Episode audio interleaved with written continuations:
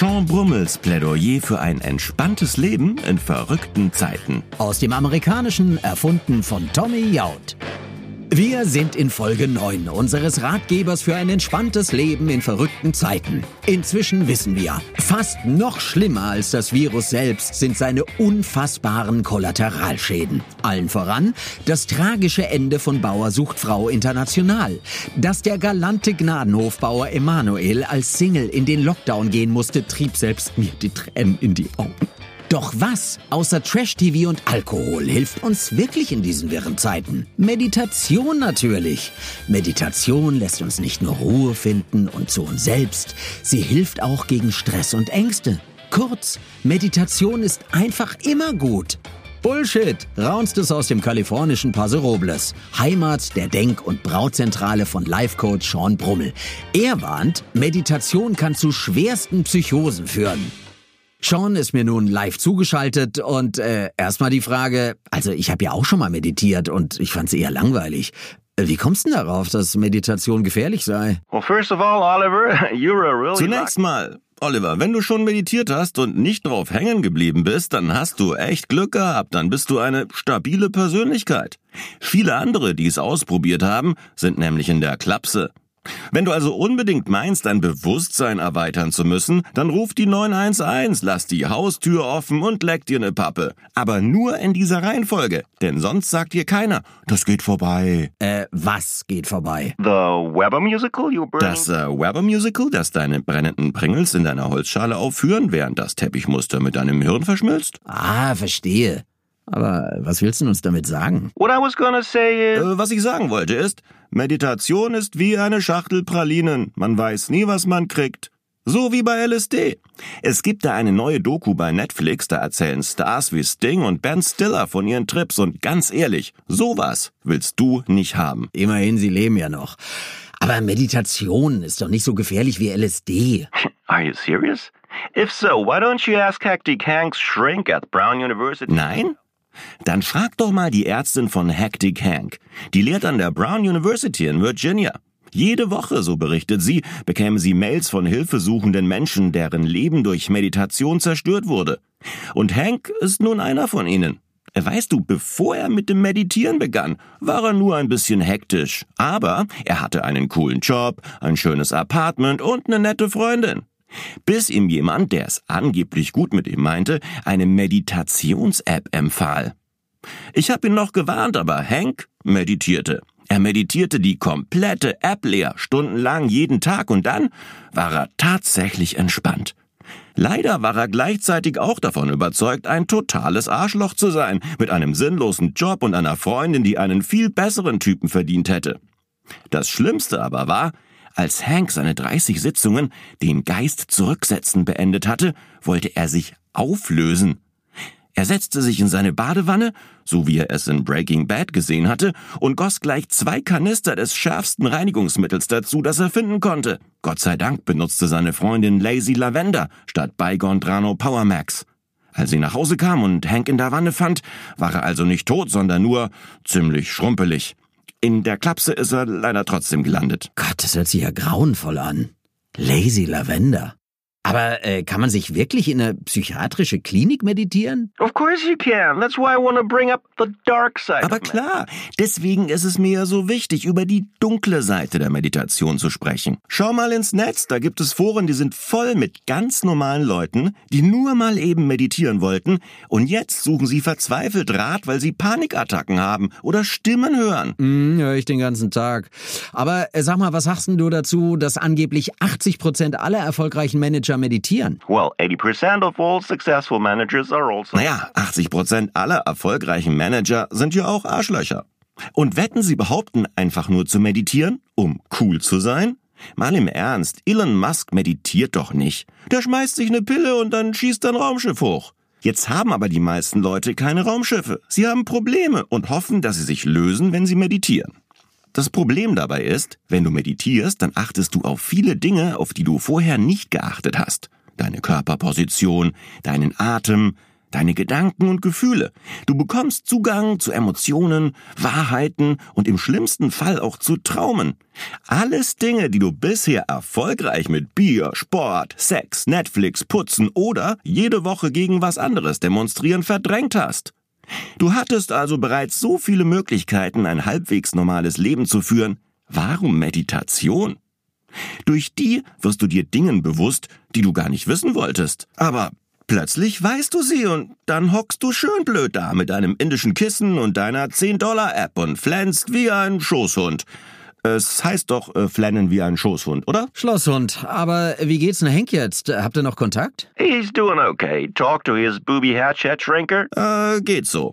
Hab mit seiner Klapsenklempnerin gezoomt und die hat bestätigt, dass der Auslöser für seinen misslungenen Lavendelsuizid die neu erlernte Achtsamkeit war.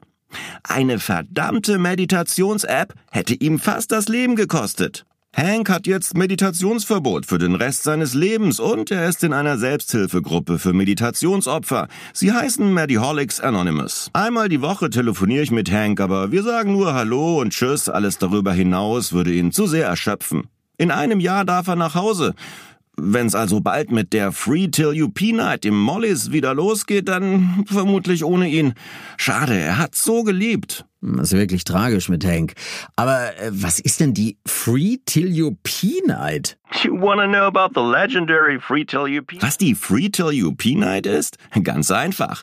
Alle Getränke im Molly sind gratis, bis der Erste aufs Klo muss.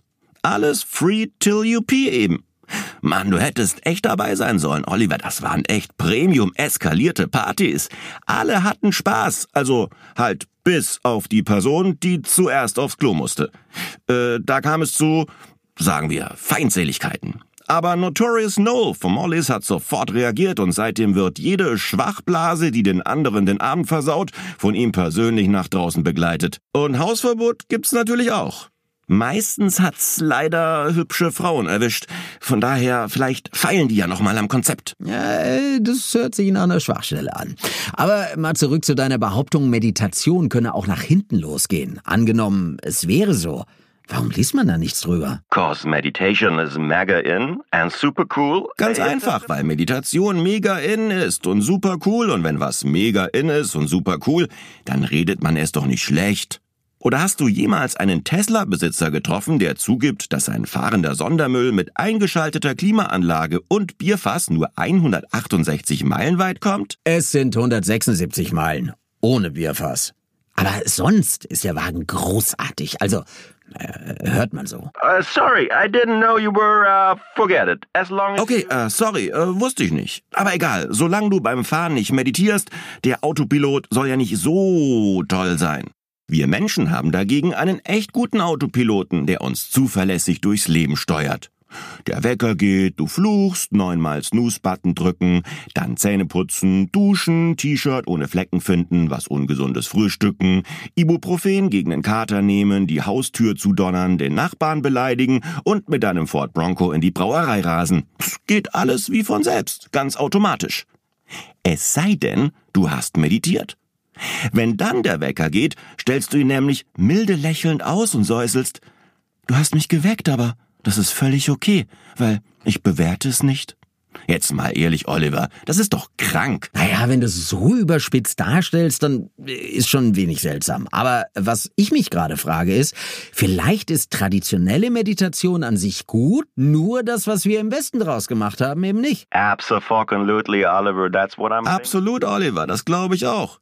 Zeig einfach mal einem Shaolin-Mönch deine Headspace-App. So schnell kannst du gar nicht gucken, hast du zwei halbe iPhones. Sag mal, glaubst du denn, dass wegen Corona mehr Menschen meditieren als vorher? As no one's talking to me anymore, no fucking... Keine Ahnung, es spricht ja keiner mehr mit mir. Ist aber nicht schlimm, ich bin ja eh von Idioten umzingelt in meiner Neighborhood und das war echt anstrengend vor der Pandemie, weil entweder musste ich meine Nachbarn anlächeln oder so tun, als hätte ich sie nicht gesehen. Jetzt ist es viel angenehmer. Alle tragen Masken und wenn ich komme, schauen sie angestrengt woanders hin, als hätte ich eine Atombombe unterm Arm. Also bis auf meinen Kumpel Mindful Mick, der sieht mich noch, der ist achtsam, aber genau deswegen habe ich ihn auch verloren. Äh, Moment. Du hast einen Kumpel verloren, weil er achtsam ist? Ja, unfortunately. Mick's been to this... Leider ja. Mick war kurz vor der Pandemie noch in Thailand auf einem Meditationsretreat. Embracing Change hieß das und warb mit dem Slogan Disconnect from the World. Hat auch geklappt. Sie nahmen 20 Dollar für die Stunde WLAN. Jetzt ist er schon drei Monate wieder hier und immer noch wie ausgewechselt. Tja, wie soll ich's beschreiben? Aus einem lachenden Biertrinker ist ein verpeilter Zombie mit grüner Yogamatte geworden. Weißt du, was er gesagt hat gestern, als ich ihn fragte, ob er auf ein Bier rüberkommt? Heute ist mein Yogatag. Hab's schön, Sean. Und nach dem Yoga? habe ich gefragt. Wir trinken keinen Alkohol mehr, Sean. Er vernebelt die Sinne. Deswegen trinkt man ihn doch. Okay, wie sieht's mit einem Lunch aus morgen? Dann hat er gesagt, dass er das nicht wüsste, weil er im Hier und Jetzt lebe und ist in sein Haus geschwebt. Ja, bin ich auch nach Hause, hab mir ein Bier aufgemacht und hab hier und Jetzt gegoogelt. Das musstest du googeln, das weiß man doch. Im Hier und Jetzt leben heißt, dass man den Moment genießt, statt an vorhin oder später zu denken oder an gestern oder morgen. Wow, yeah, that's it. Wow, absolut, genau das stand da. Und weißt du was? Ich mach das mit diesem Hier und Jetzt schon immer. Und ich muss sagen, es bringt echt viele Probleme mit sich. Wenn Wasted Wayne und ich als letzte Molly sitzen nach acht Bier zum Beispiel, da denke ich doch nicht an den nächsten Tag, da denke ich noch nicht mal dran, wie ich nach Hause komme. Und Wayne auch nicht, dann sind wir einfach im Bier und Jetzt, hier und jetzt. Und wenn ich dann irgendwann aufwache, bin ich wieder im Hier und Jetzt, weil ich ja von gestern gar nichts mehr weiß. Ich denk mir nur, ach du Scheiße, heute ist nicht Donnerstag, oder? Weil da habe ich doch diesen Bevmo-Termin, also mit dem wichtigsten Getränkehändler überhaupt. Ist mir wirklich passiert, weil ich im Hier und Jetzt gelebt habe.